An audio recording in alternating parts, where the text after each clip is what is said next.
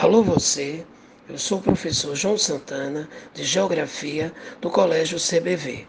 Vamos para a questão 37, objeto do conhecimento, climatologia. Gabarito, letra C.